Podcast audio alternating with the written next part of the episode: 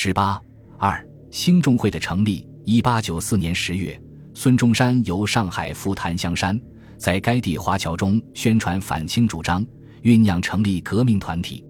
十一月二十四日，兴中会在檀香山火奴鲁鲁部成立。是日，孙中山召集赞成其主张的侨胞二十余人，在何宽住宅中集会，成立团体。孙中山提议将团体定名为兴中会，并宣布所起草的章程九条获得与会者的赞同。与会者推举刘翔、永和泰杂货商行司理何宽、美商杯社银行华人经理为檀香山兴中会正副主席；程渭南商人、许之臣经商兼任教师为正副文案；黄华辉、永和太号司事为管库；李昌当地政府议员。郑金移民局议员邓英南农场主等八人为执礼。随后，孙中山让会员们填写盟书，由李昌宣读，各以左手至圣经上，高举右手向天赐地读之。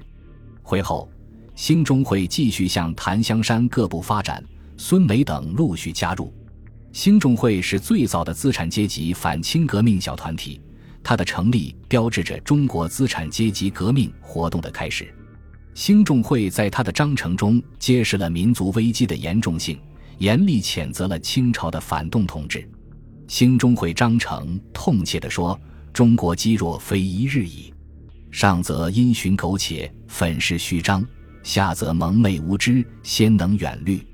今之辱国丧师，简藩压境，堂堂华夏。”不耻于邻邦，文武官场被轻于一族，有志之士能无辅应？夫以四百兆苍生之众，数万里土地之饶，故可发愤为雄，无敌于天下。乃以庸奴误国，荼毒苍生，一蹶不兴，如斯之极。方今强邻环列，虎视鹰林，久垂涎于中华五金之富，物产之饶，蚕食鲸吞，以效游于接种。瓜分豆剖，实堪虑于目前。有心人不禁大声疾呼：“即整思民于水火，且服大厦之将倾。”用特级会众以兴中，谢贤豪以共济。书此时间，电我中下，养猪同志何自免瞻？他进一步说明建立兴中会的目的，说：“世会之设，专为振兴中华，维持国体起见。盖我中华受外国欺凌，已非一日。”皆由内外隔绝，上下之情网通，国体易损而不知，子民受制而无告，苦厄日深，危害何极？兹特联络中外华人创新世会，以身民治而复国宗。兴中会章程将国与朝代、政府加以区分，谴责庸奴误国、荼毒苍生，号召振兴中华中国，显示了反清的意识，也包含有民主主义的因素。但严格的说，它还只是一篇激烈的救国宣言，并没有正面提出明确的革命纲领。产生这种情况的根本原因，在于革命者们政治思想不成熟，对于改造中国需要采取怎样的措施，达到怎样的目标，他们自己也不明确。但是，帝国主义侵略的不断加深，清朝政府的极端无能，迫使他们不待将这些问题考虑成熟。就不得不担负起挽救民族危亡的责任。至于宣言连明确的反清或排满字样也没有写入，则是为照顾檀香山华侨的处境而不得不如此的。清朝严酷的专制统治对华侨也有着无形的震慑力。许多华侨把孙中山的革命行动视为作乱造反，生怕被连累的破家灭族。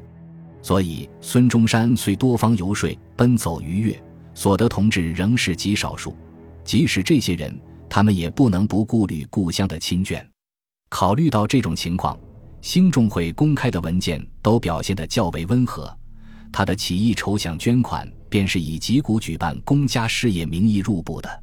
不过，兴中会的章程中没有明确的革命纲领，并不妨碍它是一个革命团体。兴中会在檀香山的活动都是为准备发动反清武装起义而进行的。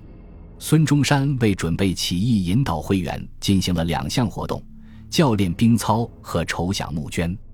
他借用当地一所学校，聘请外国军事教习教授兵操，每周操练两次，参加者有二十余人。会员们还踊跃交纳会费并捐款助饷。由于多数会员产业很小，起初只收到一千余元。孙梅的产业此时已经很大，富甲一岛，号称贸易王。他听说弟弟因起义经费不足而焦急异常，便贱价售出一部分牛牲，将所得的钱交给孙中山。在会员们的支持下，孙中山总共募得一万三千美元。便于一八九四年底归国筹备起义。兴中会成立不久，在檀香山的会员总数即达一百三十余人，其中以小商人和小农牧场主为主的华侨资产阶级占多数，其次是工人、职员、教师、记者。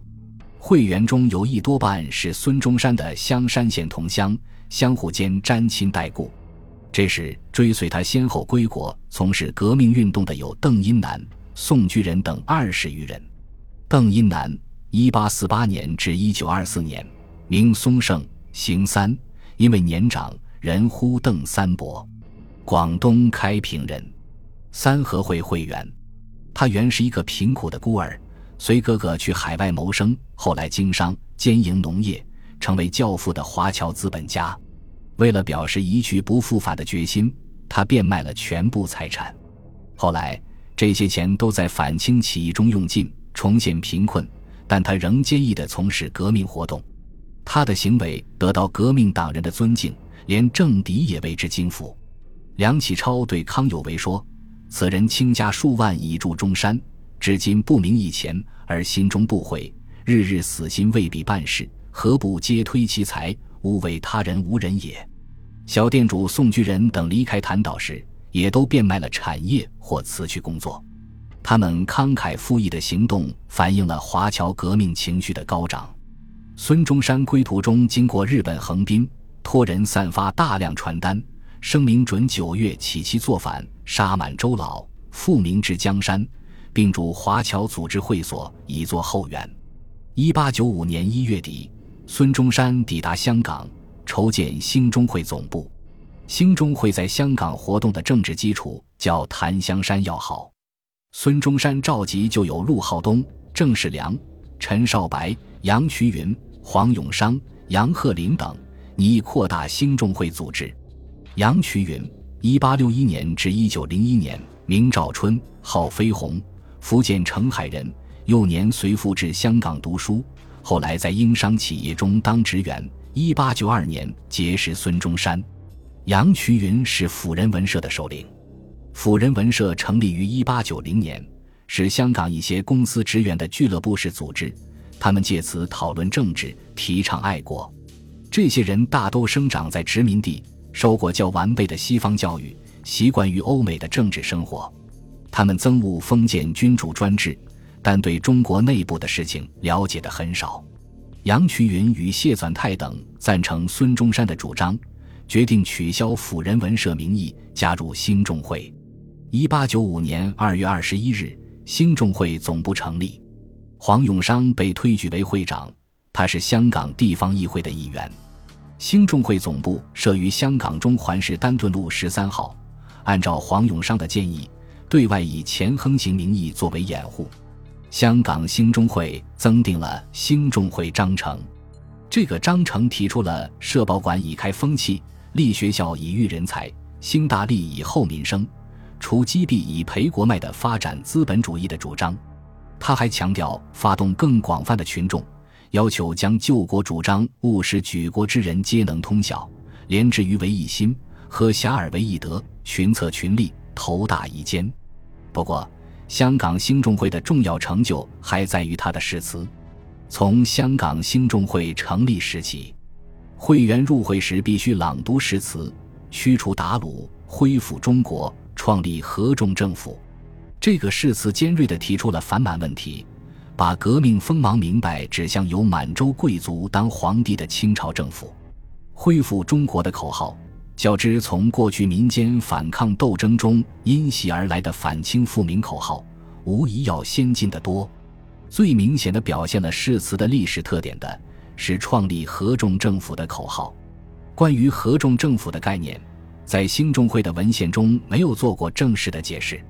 按照普通政治常识，它应当指的是美国式的合众政府及联邦政府，这是资产阶级民主共和国的一种形式。